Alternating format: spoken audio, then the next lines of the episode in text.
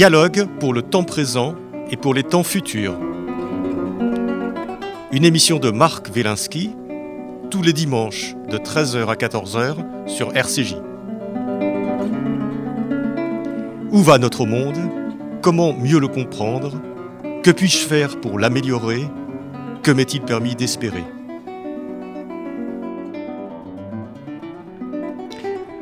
Aujourd'hui, allez courage avec Blanche de Richemont.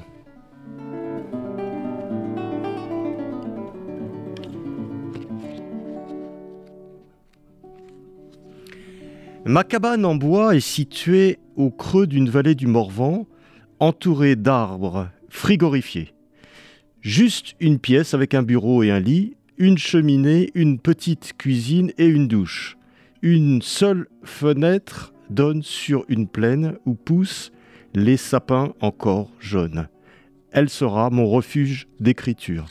Bonjour Blanche de Richemont. Bonjour Marc. Euh, alors Blanche de Richemont, vous êtes, euh, vous êtes conférencière, vous êtes, euh, vous êtes auteur, vous avez écrit notamment récemment le, souffle du, du maître en 2015. Vous avez obtenu le prix Aleph des libraires pour le mieux-être et la spiritualité et euh, Le sourire de l'aube chez Fayard en 2020. Et là, euh, vous revenez avec un livre qui euh, s'intitule Allez, courage, et le sous-titre c'est Petit traité de l'ardeur. Alors, j'ai ouvert cette émission comme vous ouvrez le livre par cette petite cabane dans le Morvan. Vous avez passé quelques jours en hiver pour écrire pour écrire euh, le livre. Alors pourquoi cet isolement euh, d'écriture, de, rédaction, alors que votre livre est plein de personnages euh, que vous, que vous rencontrez? D'abord, j'ai toujours j'ai été initiée par le désert. Je suis fascinée par le Sahara depuis plus de 23 ans maintenant, que j'arpente de, à longueur de temps. Et donc, ça veut dire qu'une une de vos activités, c'est d'emmener des, des, groupes dans le, dans, le, désert. Et voilà. Et de leur parler de joie. Je leur parle de l'enseignement du désert vers la joie. Car moi, j'ai été enseignée, initiée par le désert. Donc, j'essaie de transmettre ce que j'ai appris du désert et de le partager avec des gens qui viennent euh, une semaine et de leur faire partager ce que moi j'ai reçu du désert pour les aider à faire aussi un chemin. Donc, euh, pour chacun de mes livres, j'ai essayé de me remettre dans l'état d'esprit du désert de me mettre un peu à l'écart du monde, de me recueillir, de vivre avec le silence et la nature et la terre, et donc j'ai toujours fait ça pour chacun de mes livres. Mais pour celui-là, Les Courage, j'ai voulu pousser encore le, cursus un peu plus loin. Et j'ai voulu euh, voilà, voir ce que c'était que m'isoler dans une cabane et là ne même pas avoir une maison, ne même pas avoir de gens. oui. oui, ça change quand même tout. C'est vrai que ça change tout. C'est vrai que c'est peu riant au printemps ou en été. En hiver, au moment du réveillon, être tout seul dans une cabane, c'est vrai que c'est pas très enthousiasmant à la base. Hein. Euh, mais euh, je me suis dit, et pourquoi pas? Est-ce que voilà, est-ce que euh, comment tu vas vivre ça? J'aime bien m'éprouver un peu, pousser les lignes, me défier. Euh, et, donc, c'est la raison pour laquelle je suis partie dans cette cabane. Alors, ça, ça c'est un livre euh, sur le courage, puisque ça s'appelle Aller courage. Et c'est une, réflexion au, fur et à mesure de vos rencontres et de vos réflexions personnelles sur la notion de courage. Est-ce que vous trouvez, Blanche de Richemont, que nous vivons un temps où euh, le courage a non pas disparu, mais, mais peut-être amoindri. Euh, est-ce que notre société sollicite un peu moins notre courage que peut-être d'autres époques? Certainement, parce que euh, je pense que quand on, est, on passe sa vie en guerre, on est obligé de convoquer le courage à longueur de temps. On n'a pas d'autre choix que d'avoir du courage, d'une certaine manière. Mais, écoutez, vous voyez bien tous ces gens qui vous disent bon courage à longueur de temps. Vous avez remarqué qu'on vous dit plus jamais au revoir maintenant, mais bon courage tout le temps. Moi, ça m'intéresse, ça. Ça m'intrigue. Oui, parce que vous dites qu'il n'y a pas de mauvais courage. Ah, déjà, il n'y a pas de mauvais courage, parce que c'est quoi la définition du courage? Le courage, si on revient à la, racine et au dictionnaire de la langue française, c'est un dérivé du mot cœur.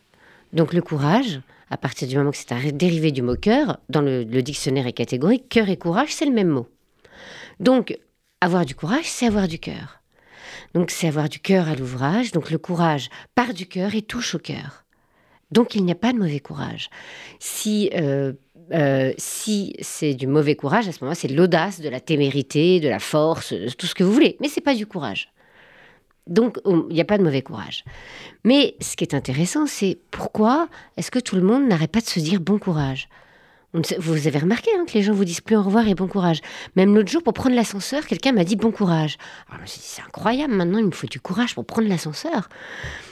et, et, en fait, j'ai vu deux signes. Euh, et, la question reste ouverte, hein, on en parle ensemble. Le premier, c'est est-ce qu'il y a une immense fatigue qui fait qu'on a l'impression que le moindre de nos actions demande du courage, demande un dépassement, rien que de travailler, rien que de vivre nous demande du courage pour essayer de secouer cette grande fatigue dans laquelle on est tous englués Ou bien est-ce le souhait inconscient de toute la société d'avoir du courage envers et contre tout, quelles que soient les situations même donc dans l'ascenseur, on ne sait jamais. Mais vous voyez, donc en fait, je crois que notre société, au fond d'elle, n'aspire qu'à ça. Mmh. Mais on a l'impression, chez vous, euh, Blanche de Richemont, hein, euh, je rappelle votre livre Allez courage, j'ai oublié de dire que c'était aux presses de la Cité, euh, publié aux presses de la Cité. Dans, ce livre, on a l'impression, vous vous livrez, et, et on a l'impression que vous faites du courage presque un mode de vie. Oui, en fait, j'en fais un mode de vie. Parce que une vie entière qui est le rayonnement du courage, alors c'est une vie qui élève les autres et qui nous élève nous-mêmes. Une vie entière qui va, qui cherche le cœur et qui vise au cœur, alors c'est une vie qui rayonne. Alors c'est une vie qui se donne. Alors c'est une vie qui agrandit la vie des autres. Alors oui, moi je pense que c'est important d'essayer, d'aspirer à avoir du courage, non seulement dans les moments difficiles, ou alors on a l'impression qu'on est un héros parce qu'on a fait quelque chose de grand, de grand à cet instant, mais pour les petites choses. c'est la raison pour laquelle le sous-titre de ce livre est Petit traité de l'ardeur, car finalement c'est la flamme de vie euh, qui euh, ne consume pas, qui ne brûle pas, mais qui est claire et qui dure. Et donc c'est ce courage-là que je vise. J'ai pas dit que j'y arrive, mais c'est celui-là que je vise. Et dans mon livre, j'ai convoqué plein de personnes, on va en parler, mais aussi des personnes de la vie quotidienne. Et moi, ce qui m'intéresse, c'est tous les gens qui chaque jour se lèvent sans se laisser éteindre. Tous ces gens qui chaque jour se lèvent un peu comme un soleil. Mmh. Mais euh, effectivement, on va parler de toutes ces personnes. Mais euh, l'impression que j'ai eue, alors je me, suis, je me trompe peut-être, mais l'impression que j'ai eue en lisant votre livre, euh, c'est que le, courage, d'une certaine façon, la, vie nous oblige à certains moments à être courageux et on n'a pas le choix. Mais quand on a le choix, on n'est pas forcément courageux. Euh, on se laisse aller, et puis finalement, si le courage n'est pas nécessaire, on n'en fait pas forcément usage. Mais oui, c'est ça. Alors c'est pour ça qu'il y a plein de gens qui disent qu'est-ce qu'ils sont courageux? Alors ils ont fait des actes héroïques, mais après au quotidien, alors on parle souvent du repos du guerrier. Alors déjà, on parle beaucoup du repos du guerrier, mais rarement du repos de la guerrière, hein, parce que les femmes, elles elles se reposent jamais. Je je sais pas, mais... c'est un domaine qui n'a pas encore été euh, euh, investi, effectivement. Il y a quelques expressions qui restent comme ça, qui n'ont pas encore été investies. Euh, vous avez raison. Non, mais c'est pas une question de féminisme du tout, c'est pas ça. C'est que, en vrai, l'homme, il est héroïque, il rentre à la maison, il peut se poser... La femme, elle peut être héroïque dans ses journées, euh, étant mère de deux petits garçons, en fait, j'ai l'impression que l'héroïsme, doit continuer à la maison, en fait. Hein. Euh, donc, c'est juste qu'on peut jamais se reposer, s'arrêter, en fait, quand on est maman, euh, tout simplement. Donc, tandis que l'homme, il rentre. Non, mais justement, ça, va dans ce sens-là. C'est-à-dire que quand on est une maman, on n'a pas le choix d'élever ses enfants. Donc, on a l'impression que le courage vient en surcroît, c'est une façon de vivre des choses que de toute façon on n'a pas le, le, choix de vivre. Est-ce qu'on mais est-ce que par ailleurs, euh, on peut faire le choix du courage, même si on n'est pas obligé de le faire? Mais bien sûr, c'est là où c'est essentiel. C'est justement d'avoir du courage même quand on a le choix c'est-à-dire préférer euh, euh, l'ardeur aux chaussons, aux pantoufles, préférer euh, se lever de son canapé et aller sur la falaise regarder le coucher de soleil. ça, ça va encore. Hein. On n'a pas besoin de trop de courage. pas du tout. Il y en a qui disent, il y, a plus, il y, a plein de gens qui disent j'ai la flemme au lieu d'avoir la flamme. Ouais. Bon, excusez-moi, c'est ah, facile. Non, non, non, non c'est pas, pas, mal, c'est pas mal. Mais c'est la vérité. Ils se disent, oh, j'ai la flemme, je me repose. Mais moi, je trouve que qu'est-ce qu'on fait de notre repos? Est-ce que se reposer, ça veut dire on fait quoi? Moi, je suis toujours intriguée quand les gens disent repose-toi. Ok, on fait quoi quand on se repose? On regarde Netflix? Est-ce que c'est ça le vrai repos? Pour moi, le grand repos, c'est le ressourcement. Le grand ressourcement, c'est d'aller au cœur de nous-mêmes, à l'essentiel, aller toucher à l'être et se nourrir de lumière. Il est là le courage, ne jamais renoncer à se nourrir de lumière. Car on est sur Terre pour s'élever, on est sur Terre pour grandir. Ne jamais renoncer à cet essentiel, aller cultiver l'essentiel en soi pour rayonner de ça. Ne jamais se laisser éteindre par l'agitation, par les séries, par le manque d'amour. Être toujours un peu de lumière en plus. Il est là le courage, le courage de chaque instant. Parce qu'on est sur Terre pour ça, en fait. Il est bien dommage de finir sa vie sans s'être réalisé, sans avoir réalisé ce pourquoi on est là, chacun de manière absolument unique. Alors, c'est effectivement une vision euh, très large et, vitale, en fait, du, courage. Et dans votre, euh, dans votre livre, donc, euh, Allez, courage, il y, y, a toute une collection de personnes, qui, des femmes et, des hommes, dont vous avez admiré le courage d'une certaine façon et qui sont des, des, exemples. Il y, a cette ermite qui s'appelle Sœur Catherine, qui, qui, est assez fascinante. Vous pouvez nous en parler un petit peu? C'est quelqu'un que vous connaissez que vous avez... Ouais. Alors non, en fait, je la connaissais pas avant d'écrire ce C'est une vraie ermite. Ah oui, c'est une vraie. Alors vous êtes une ermite pendant quelques jours. Non, non, mais moi je suis une ermite elle, c'est euh, une, ermite. Euh, elle vit. Euh, Alors elle, ça fait quasiment 30 ans maintenant qu'elle vit dans la montagne et elle vit toute seule dans la montagne. En France, dans les Alpes. Et euh, elle, euh, donc elle a une grotte, une toute petite cabane, et elle dort dans la grotte et une minuscule chapelle. Et elle vit là, consacrée à Dieu, euh, depuis bientôt 30 ans. Donc moi, quand j'ai vu... Mais elle voit personne Elle, elle voit personne, elle est là, donc elle va de temps en temps. Alors elle a deux heures de marche pour descendre de sa montagne et, et aller au village pour s'approvisionner. Pour mais elle s'approvisionne avec le strict minimum et elle remonte et elle vit là, euh, été comme hiver, euh, dans la tempête, dans le froid et la neige, dans sa cabane et sa grotte dans laquelle elle dort. Donc moi, quand j'ai entendu parler d'elle, j'ai été fascinée. Je me suis dit, il est là quand même le grand courage. Alors, il ne suffit pas d'avoir le courage de se dire, je vais être ermite, mais le courage de vivre ça chaque jour, de euh, reconstruire sa cabane après une tempête, de se lever le matin alors que tout le monde, personne va se rendre compte si elle se lève pas en fait. Quand rien ne vous lève le matin à part votre foi, c'est pas évident. Mais alors, pourquoi on s'inflige ce type d'épreuve? Parce que euh, euh, il doit y avoir une, raison, cette, cette la euh, sœur Catherine, qui retrouve d'ailleurs des gestes de grands mystiques de l'Antiquité égyptienne, etc., et qui vivent seuls dans des grottes le long du Nil ou sur des colonnes, etc. Et qu'est-ce qu'on va chercher? Est-ce que c'est ça? C'est-à-dire qu'il n'y a aucune stimulation sociale, donc tout repose sur le, courage de vivre et de se motiver. C'est ça? Voilà, c'est l'appel de l'absolu. C'est, euh, elle est l'épouse du sacré, donc elle a décidé de s'y vouer corps et âme. Et, euh, et vous comprenez ça? Vous, le ressentez? Oui, je le comprends très bien. Je le comprends très bien parce que euh, quand on est l'ami du silence, il y a une forme de plénitude dans ce vide qui vous saisit au cœur et au corps euh, et, qui fait que peut-être la vie sociale peut paraître un peu fade, un peu extérieure, un peu superficielle.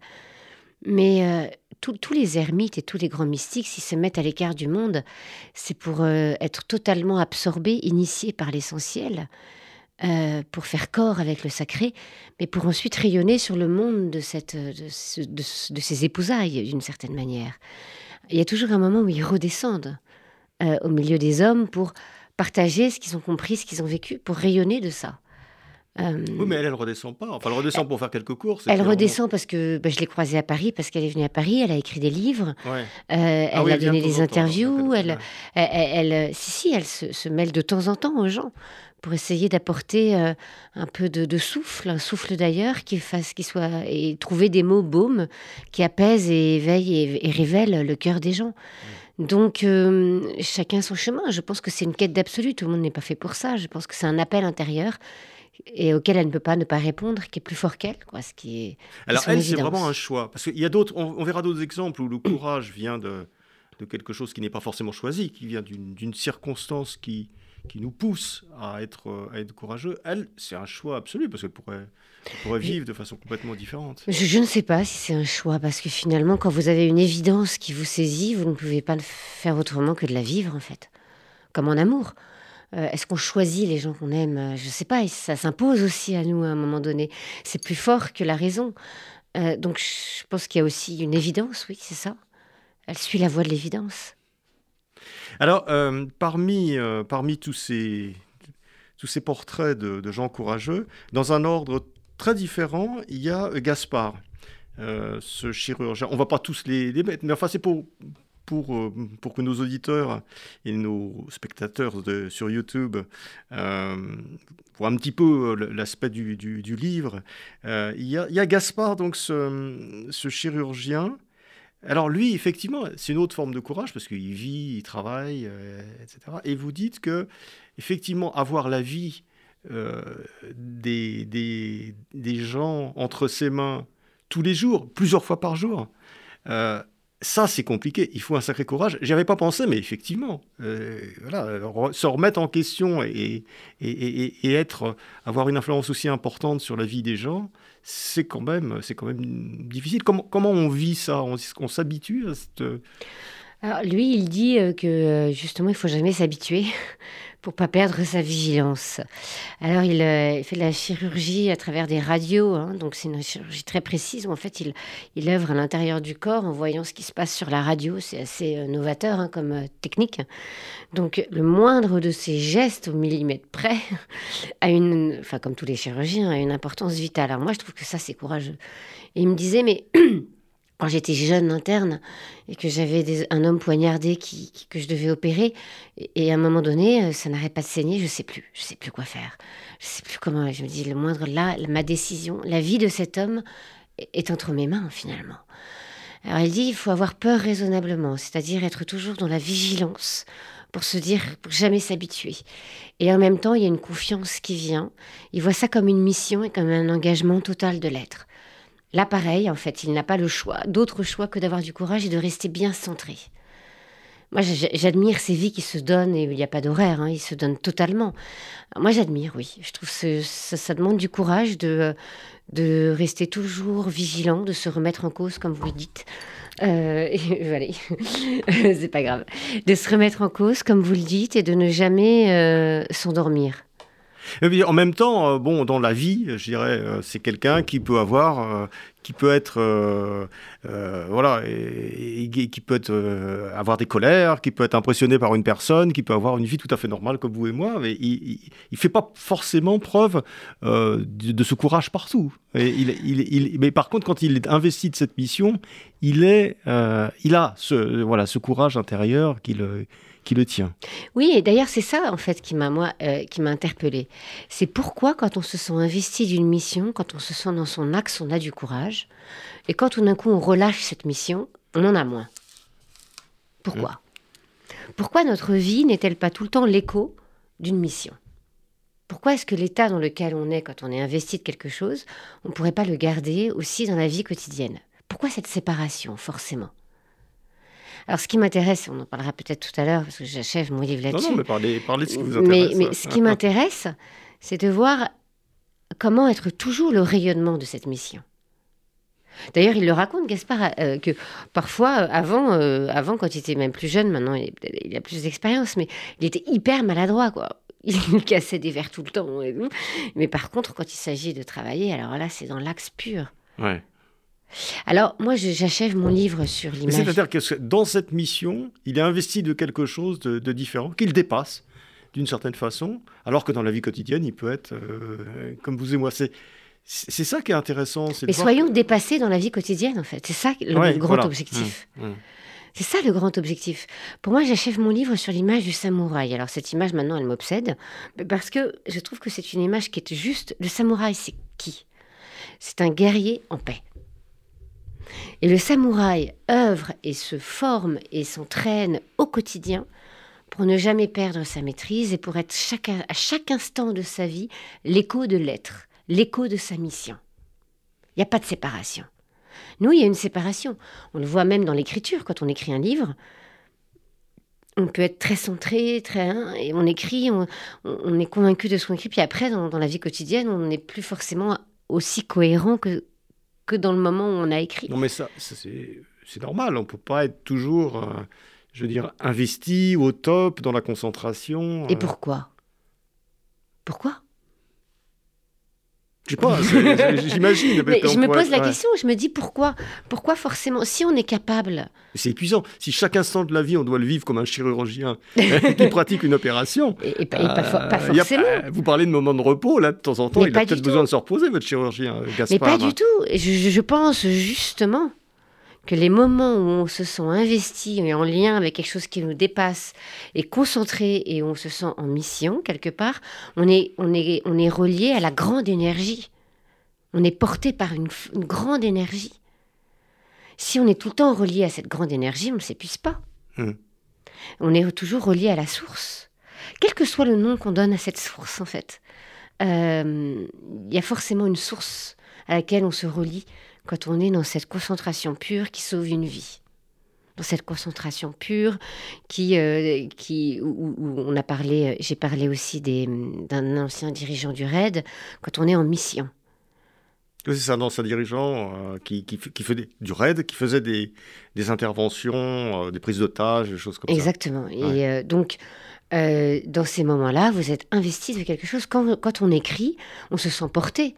Quand on peint, on se sent porté quand on est dans quelque chose, on se sent porté par, par, la, par ce vers quoi on a envie d'aller, par, par ce qui nous anime. Le, but de la vie, c'est de vivre tout le temps comme ça? Bah, et pourquoi pas et pourquoi pas Ça veut dire que au lieu de viser le bien-être, on viserait le plus-être. Alors, prenons cet exemple du, je ne sais plus comment il s'appelle, mais cet, ancien patron du RAID qui a, mené des missions, qui a sauvé des gens, euh, qui était autour des prises d'otages, enfin des choses où on est au millimètre, où, où, la vie des gens là aussi euh, est entre vos mains. Bon, il a changé, euh, puisqu'à un moment donné, je pense qu'on arrête ce genre de, métier, et puis il travaille dans une entreprise. Euh, et euh, donc, c'est fini ce, temps-là. Il vit normalement, comme tout le monde, dans une entreprise, avec les problèmes de l'entreprise. D'ailleurs, il en parle. Enfin, vous en parlez.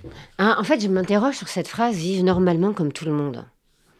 En fait, euh, je n'ai pas l'impression qu'il y ait une vie qui soit normale, en fait. Je trouve que chaque vie est exceptionnelle. Et je pense que quand on a été un ancien dirigeant du RAID, on peut jamais vivre normalement. On est toujours un peu en mission, on s'investit, on s'engage. Et je crois qu'au contraire, il a essayé de, Il essaye dans son entreprise de euh, comment dire, de transmettre ce qu'il a reçu, ce qu'il a appris. Et donc, il dit ce qui m'a étonné, moi, dans les entreprises, c'est que j'ai vu qu'il y avait beaucoup de peur. Les gens parlent pas. Les gens ne disent pas ce qu'ils pensent, ce qu'ils ressentent. On ne fait pas équipe, personne ne se responsabilise. Au RAID, comme chaque vie euh, est en jeu, euh, tout le monde parle parce que les gens ils mettent leur vie en jeu quand même. Hein. Ils mettent leur peau, ils risquent leur peau. Donc tout le monde parle vrai. On peut pas tricher. On peut pas tricher. Et elle dit ce qui m'a surpris, c'est de voir que dans les entreprises, ben, personne parle vrai. Il y a la peur qui est au centre. On a peur de dire ce qu'on pense, on a peur de dire ce qu'on ressent, on a peur de dire les choses. Alors il a essayé au contraire de créer cette co-responsabilité. Si tout le monde peut parler Est-ce qu'il y est arrivé? bah, j'ai l'association, oui, il a l'air de dire qu'il a essayé de faire bouger les choses. Donc là aussi, il est en mission. Il est en mission pour que les gens, pour qu'on devienne tous responsables. Parce que finalement, quand personne ne parle vrai, personne ne s'engage. Quand personne ne s'engage, personne n'est responsable. Et donc, on, on réclame des droits, mais on se sent investi d'aucun devoir. Alors, quand on n'a aucun devoir, eh ben, on est responsable de rien, donc on ne s'engage pas. Et donc, euh, les choses s'essoufflent d'elles-mêmes. Pour redonner le souffle, il faut que tout le monde puisse s'engager et se responsabiliser et se sentir investi aussi d'un devoir. Hmm. D'un devoir de vérité, d'un devoir de grandeur. Et pourquoi pas, si toute la société aspire à ça, alors peut-être on sortirait de, peut-être une forme de, cette grande fatigue dans laquelle on est tous. On n'attendrait plus rien de l'extérieur, mais tout de l'intérieur, tout de soi. On n'attend plus que ça vienne d'ailleurs que de soi. Mais alors, justement, euh, ça, va, dans ce sens-là, parce que vous, vous, donnez un autre exemple qui est très frappant, euh, qui est celui d'une femme afghane euh, qui, que vous avez rencontrée. Et évidemment, il y a un certain nombre de femmes en Afghanistan qui, qui font preuve d'un courage absolument extraordinaire. Mais là encore, les circonstances font qu'elles vivent une, situation tellement tragique depuis le retour des talibans cloîtrées chez elles, etc. Elles ne peuvent plus faire d'études, etc. Que d'une certaine façon, euh, ce, courage euh, est suscité, il est vital, il est suscité de l'extérieur. Il y a des gens qui ne peuvent plus vivre comme ça. Et donc là encore, on a l'impression que c'est une nécessité qui vous rend courageux ou courageuse en l'occurrence, et qui fait que votre vie se transcende, alors que peut-être que dans un État moderne euh, où, ce problème ne se serait pas posé, la vie aurait été beaucoup plus ordinaire. Encore une fois, moi je ne crois pas qu'il y ait des vies ordinaires, mais, mais... mais, euh, je pense qu'on a toujours, même quand on dit on n'a pas le choix, euh, en fait on a aussi toujours le choix. C'est-à-dire qu'on a le choix de répondre en se laissant éteindre, on a le choix de répondre en se laissant affliger, on a le choix de répondre en se positionnant toujours en victime, on a le choix de, répondre en se positionnant avec grandeur et avec... Euh, donc je pense qu'en fait, euh, ces femmes afghanes, alors il y, a, quand même deux... Elles, elles sont vraiment niées à la racine. Hein. donc... est-ce qu'elles peuvent encore avoir du courage? Elles sont tellement rognées à la racine que c'est difficile. D'autres qui ont été qui ont eu accès à la connaissance et qui ont accès à l'éducation, elles ont peut-être plus de clés. Donc elles, elles ont Ça, c'est très important ce que dit cette femme, d'ailleurs, dans votre livre, et qui s'appelle, je me souviens plus de son... Chekeba Hashim. Voilà, c'est ça. Et qui dit, euh, plus les femmes auront accès à la connaissance, et c'est bien pour ça que les talibans, ils ont bien compris, hein. c'est bien pour ça qu'ils les empêchent d'aller à l'école. Tous les femmes auront accès à la connaissance, plus elles seront... Euh, elles, elles, sauront se révolter, et même lorsqu'elles seront en prison, ce ne seront plus les mêmes. Elles, pourront faire face à elles-mêmes. On pourra transcender, exactement, on n'est plus jamais les mêmes. Donc l'accès à la connaissance euh, ouvre les portes. Elle ouvre les portes. Elle ouvre les portes. Donc les femmes qui n'ont pas eu accès à la connaissance, elles ne savent même pas ce que c'est que la liberté, ce que c'est que d'exister autrement qu'en étant complètement soumise et reniée. Donc euh, là, maintenant, moi, ce, que je trouve exceptionnel, c'est ces femmes qui osent euh, manifester devant les talibans armés. Enfin, euh, elles savent que leur vie est complètement en danger en faisant ça, et elles osent. Elles osent, elles osent. Il y a des femmes qui osent. Mais elles, ont ce courage-là, elles avaient pas, elles ont le choix, elles n'étaient pas obligées d'aller euh, sortir et de. Donc en fait, même quand on, les circonstances pensent qu'on n'a pas le choix, en fait, on a toujours le choix. On a toujours le choix de répondre par l'ombre ou la lumière, quelles que soient les circonstances. Euh, dans mon livre, je parle aussi de Germaine Tillon, cette grande résistante. Germaine Tillon, oui. Euh, cette grande résistante qui avait écrit un manifeste. Qui était à Ravensbrück, voilà, dans la concentration, et qui a écrit un opéra très drôle d'ailleurs. Mais extraordinaire. Et elle, elle avait, avant même d'aller à Ravensbrück, elle avait écrit un manifeste en disant manifeste le droit à l'humour quoi qu'il arrive. Merveilleux. Mais une fois qu'on est en camp de concentration, est-ce qu'on en est capable? Et elle, elle en a été capable. Elle a été capable de répondre à l'horreur par une opérette où elle faisait rire les femmes. C'est assez fascinant. Et elle a été capable d'écrire ça. Euh, euh, elle a été capable de dire, les corps, en parlant du corps décharné des femmes, elle disait ces seins qui ne sont plus des seins mais des martyrs. Tellement le corps de ces femmes était décharné et perdait toute féminité. Alors elle a réussi encore une fois à répondre par la lumière, mais elle n'était pas obligée. Elle aurait pu euh, se, laisser éteindre aussi, être un cadavre vivant aussi. Elle a eu ce choix-là. Elle a, donc, vous voyez, et Mandela. Mandela, dans sa prison, quand même 27 ans emprisonné, il en a profité pour faire des études, pour apprendre. Il se levait à 5 heures du matin. Il faisait encore des, des entraînements de boxe, de jogging sur place dans sa petite cellule de 5 mètres carrés. Et il a même, qui pour moi l'ultime euh, image du courage, euh, jardiné un tout petit jardin euh, au milieu de la prison, dans la cour de la prison de Rhode Island. Il a cultivé un jardin potager. Alors voilà, un homme qui est capable de cultiver un jardin au milieu d'une prison, c'est la plus grande preuve de courage, c'est le plus grand acte de courage qu'on puisse imaginer, et ça montre que on a quand même toujours le choix d'une autre réponse. Oui, on a toujours le choix, mais est-ce qu'il n'y a pas des gens qui sont exceptionnels euh, dans le courage et qui seront de toute façon courageux tout le temps et partout, donc comme Mandela, comme ces femmes, etc. Et puis d'autres qui n'ont pas ça? Est-ce que c'est pas une sorte de Finalement, est-ce que c'est pas une sorte de grâce, le courage? Peut-être, peut-être, mais il y a aussi euh, avec quoi on cultive sa vie, avec quoi on nourrit sa vie? Un Mandela, il n'a cessé de nourrir sa vie avec des grands textes, avec des études, avec, il avait une foi. Euh, il a nourri sa vie quand même, euh, ça se cultive, ça s'éduque. dans les traditions primitives, et Mandela dans sa famille aussi, il y avait des épreuves initiatiques. Donc, je trouve que l'image de l'épreuve initiatique est assez éclairante. Euh, ces personnes-là étaient initiées à l'épreuve. C'est-à-dire qu'on leur apprenait que l'épreuve était une initiation. Donc le psychisme, au lieu de, penser que la vie est belle et que tout va être rose, un peu comme on le fait un peu avec nos enfants, qui après déchantent un peu, euh, ils, sont, dès le plus jeune âge, ils apprennent que la vie est une épreuve et que euh, ils peuvent être initiés par l'épreuve au lieu d'être massacrés par l'épreuve. Et que chaque épreuve peut devenir une initiation. Quand Mandela a dit je ne perds jamais, soit je gagne, soit j'apprends, c'est parce qu'il a été éduqué à penser comme ça. Et c'est grâce à son éducation aussi qu'il est devenu Mandela et qu'il a pu être l'homme qu'il a été. Donc il n'y a pas qu'une grâce, il y a aussi avec quoi, comment on éduque nos enfants. Est-ce qu'on leur apprend Alors, est-ce que au moindre problème, on dit ah, mon pauvre, c'est vrai, t'as raison, la vie c'est trop dur, allez viens dans mes bras Ou comment est-ce qu'on peut Voilà, tu as ça, ok, je comprends que tu pleures. Et maintenant, on en fait quoi? Maintenant, comment on apprend de ce que tu vis là? Comment on grandit avec ce qui se passe alors, comment vous vivez euh, ce, cette espèce de victimisme que nous vivons euh, souvent, c'est-à-dire que voilà, ce qui nous ce qui nous arrive, euh, c'est c'est parce que on est à cause de ça, à cause de ci, à cause de telle personne, à cause etc. En fait, se penser en victime de telle ou telle chose, de tel ou tel groupe, de telle ou telle euh, ça doit vous agacer quelque part. Ah, ça m'exaspère. ça m'exaspère. Alors, je, je, je, je, suis dedans. Hein. Je, je, suis la première à parfois me, à, rentrer, à penser comme ça, bien évidemment. Mais j'essaye de déraciner cette pensée en moi, car je pense que c'est faux, en fait. On peut ne pas être une victime par notre façon d'être au monde oui, mais ce qu'on vit actuellement, vous parlez des jeunes, euh, on les éduque, on, c'est-à-dire les, médias, etc., un petit peu à être victime. Alors, vous êtes victime de quoi? Donc, euh, On est victime de tout. Ouais. On est victime, de la maîtresse, victime de l'école, victime, de, victime du confinement. Alors, on me disait hier, oui, mais c'est difficile d'avoir de l'ardeur chez soi. Ah bon? C'est difficile de l'avoir de l'ardeur chez soi. Ah bon? Mais votre canapé, transformez-le en lupanar, en bibliothèque, en jardin, en salon de lecture, en trampoline. Enfin, il y a un peu d'imagination. On peut avoir de l'ardeur partout, en fait. Il faut décider de ne pas se laisser éteindre. Il y a une clé, ne pas subir. Comment est-ce qu'on peut se positionner pour ne pas subir? Quel, quel positionnement intérieur on peut avoir pour ne pas subir?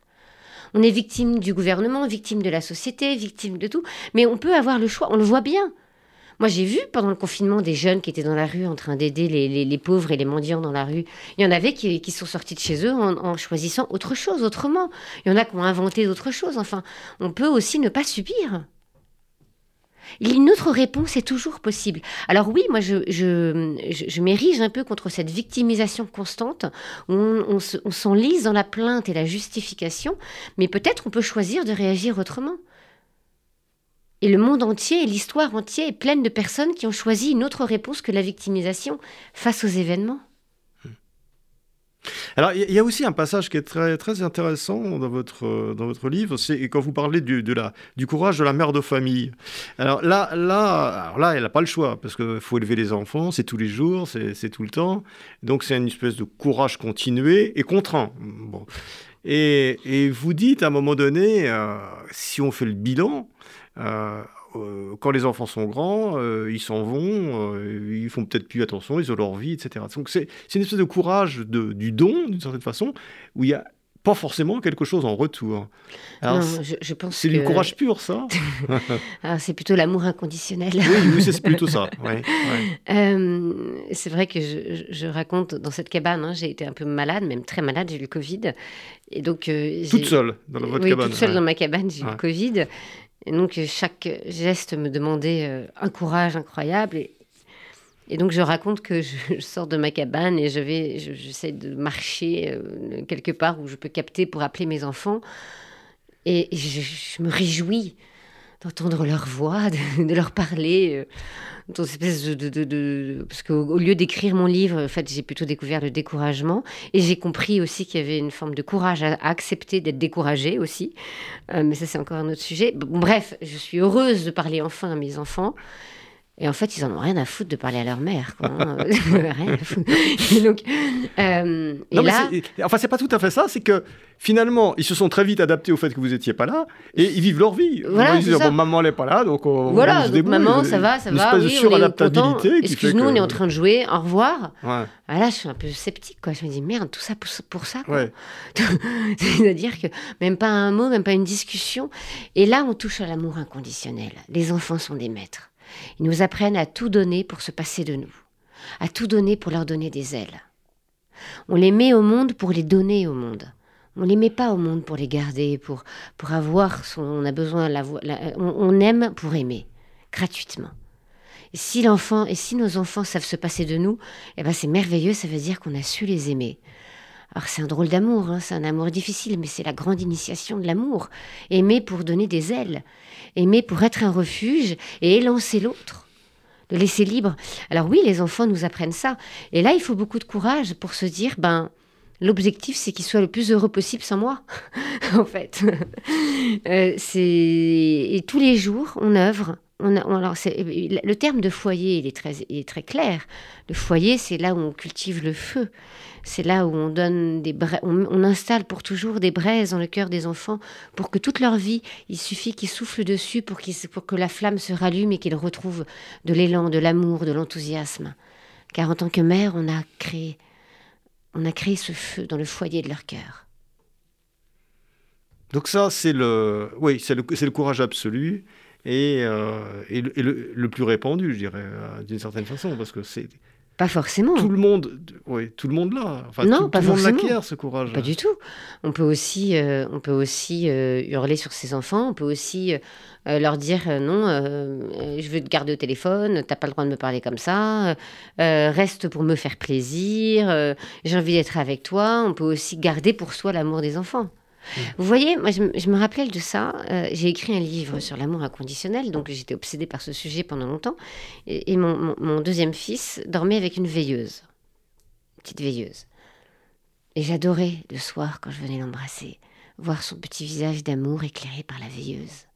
Et un jour il m'a dit, bon la veilleuse, maman terminée. Ah non.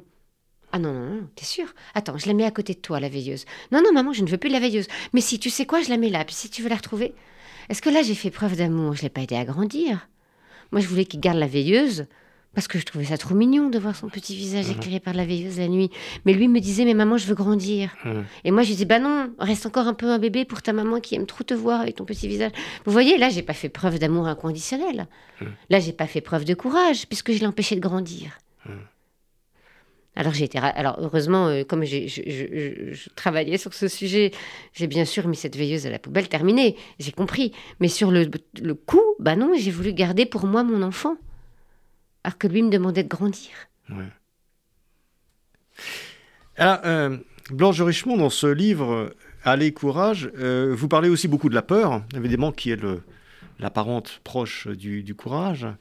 Et vous avez cette phrase, vous dites, euh, c'est très intéressant, le, courage n'est pas l'absence de peur, mais la capacité de la traverser. Oui, parce qu'on on croit qu'avoir du courage, c'est avoir jamais peur. Ce n'est pas vrai. Qui n'a jamais peur? Ça n'existe pas. Et puis, comme disait Amaury de Haute-Cloque, donc l'ancien dirigeant du RAID, euh, il y a quand même deux formes de peur. Il y a la peur qui a sauvé l'humanité depuis la nuit des temps, qui nous alerte, qui est quand même nécessaire. C'est important d'avoir peur. Et lui-même disait, moi je ne prends pas des gens qui n'ont pas peur, parce qu'ils sont inconscients. Donc la peur est une alerte nécessaire et vitale. En revanche, il y a une autre peur, et là personne n'y échappe aussi, c'est la peur métaphysique.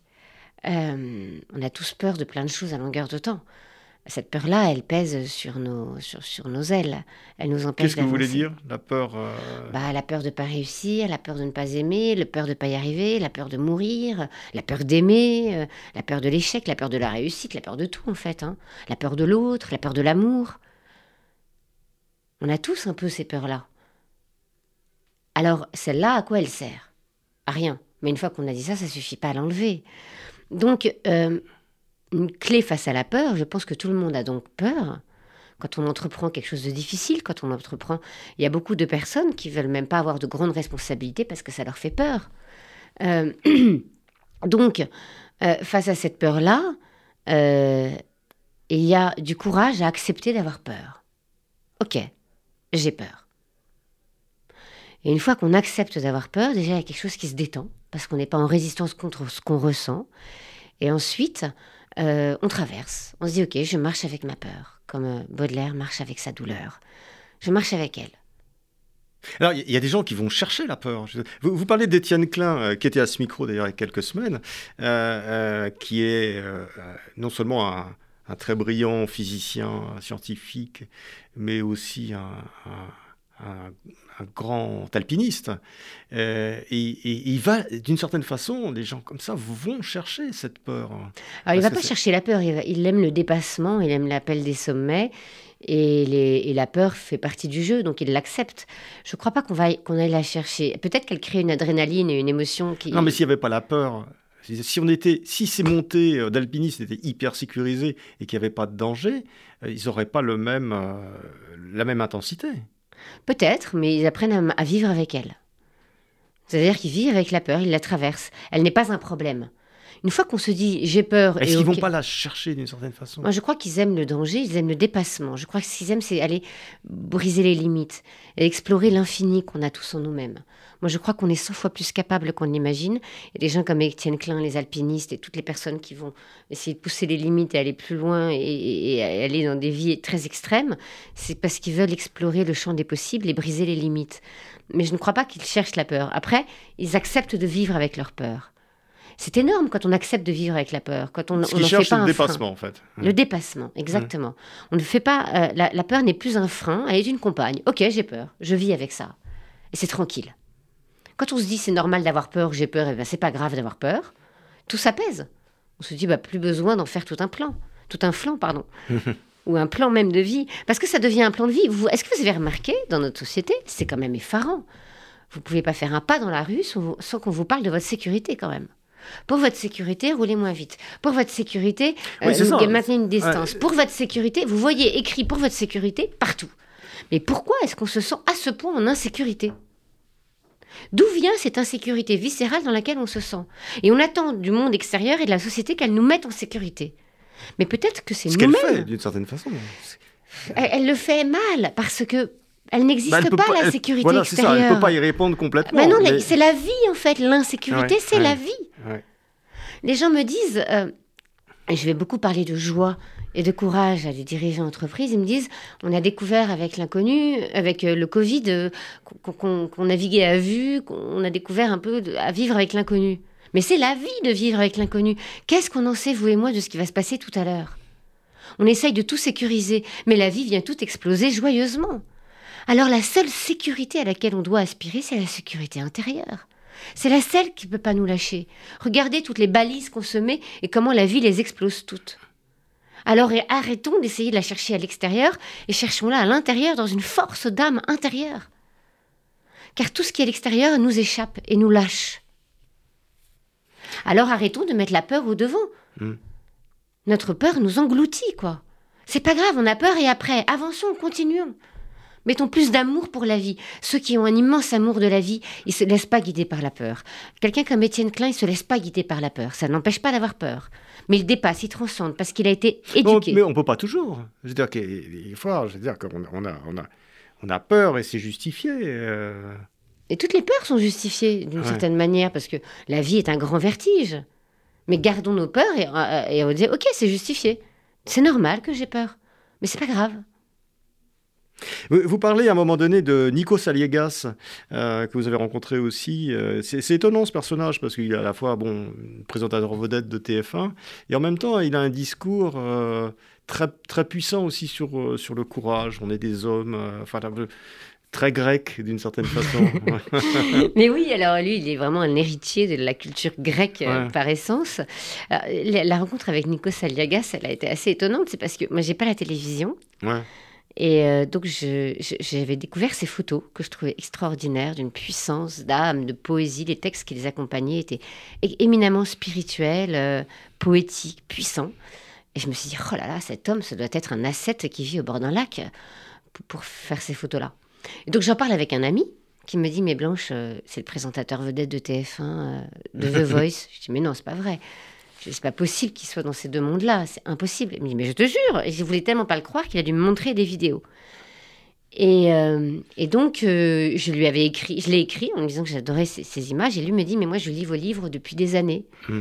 Et donc, on s'est rencontrés par l'âme, d'une certaine manière, moi par ses images et lui par mes livres. Et donc, euh, je lui ai dit, écoute, donc après, on est devenus amis. Et je lui ai dit, écoute, est-ce que tu serais d'accord pour parler du courage de rester fidèle à son âme même dans des contextes difficiles. C'est-à-dire que quand on aime à ce point la terre, les mains des hommes, les artisans, l'horizon, la vie en pleine nature, la vie brute, hein, c'est un grec pur, euh, la vie brute essentielle, le plein soleil, passer autant de temps dans les studios de TF1, c'est un peu un grand écart, quoi. Et donc, je, trouvais que c'était un vrai chemin d'arriver à rester fidèle à son âme, quelles que soient les circonstances, dans des modes de vie très différents. Et donc, il m'a, j'ai recueilli son témoignage et, je trouve qu'il a donné des clés pour ça, pour euh, rester fidèle à soi-même, quelles que soient les circonstances. Il a dit quelque chose d'essentiel à mon sens. Il a dit, la clé, c'est de jouer le jeu. Et à l'intérieur, on ose la nuance. Par la nuance, on peut arriver à, semer un peu d'âme, où que l'on soit et quoi que l'on fasse. Voilà. Vous dites d'ailleurs, le, courage, euh, c'est d'aller au-delà du courage.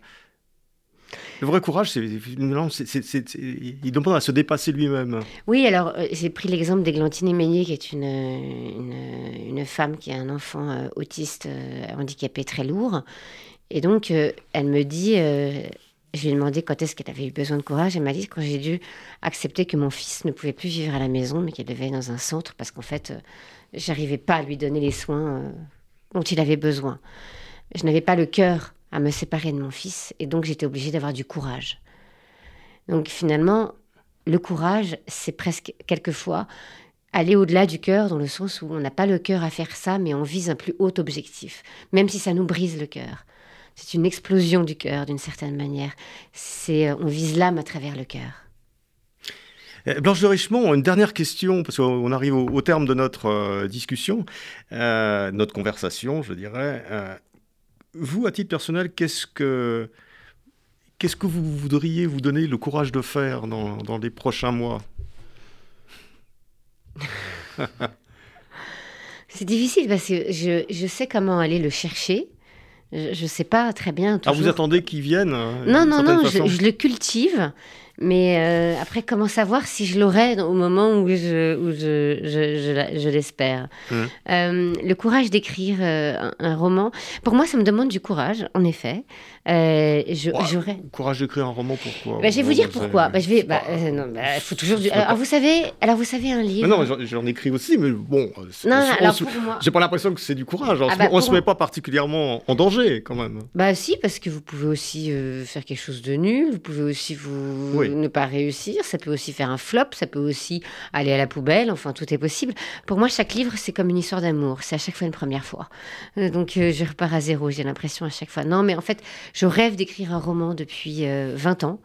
Et je vais enfin oser l'écrire. Donc, en fait, il faut toujours du courage pour réaliser ses rêves, parce que les, les, rendre réels, il est plus facile parfois de rêver que de rendre les choses réelles. Et donc ça, ça demande du courage pour ce, parce qu'on a peur parfois de ne pas être à la hauteur de ses rêves.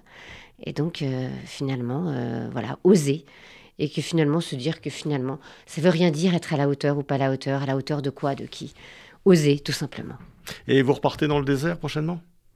Euh, Oui, mais dans un an, dans le désert d'Algérie. Il vient d'ouvrir le désert d'Algérie, le désert du Tassil-Nager et pour moi un des plus beaux déserts du Sahara. Et euh, je rêvais d'y retourner. Et ça y est. Euh, ça y est, ils viennent de vous rouvrir. Vous emmenez, j'ai vu que vous emmeniez des enfants parfois dans le désert. Alors oui, j'ai emmené les miens. Euh, alors en fait, j'emmène des, je, donne des conférences dans le désert, donc je les fais pour des, que pour des adultes, mais parfois aussi en intergénérationnel, parce que je trouve que c'est intéressant aussi de mêler les enfants à cette quête-là, de vivre l'enseignement du désert. Et donc j'ai à chaque fois emmené mes enfants mes enfants avec moi. Et la première fois que j'ai emmené mes fils, le plus petit avait 4 ans et demi.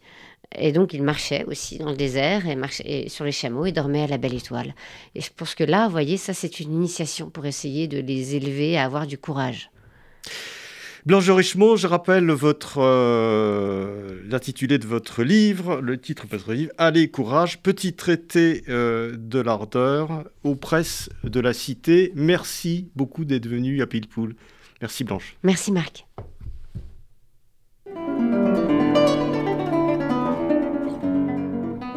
C'était Pile une émission de Marc Wielinski que vous pouvez retrouver en podcast sur le site de Radio RCJ et sur les différentes plateformes, ainsi que sur YouTube. À dimanche prochain, 13h.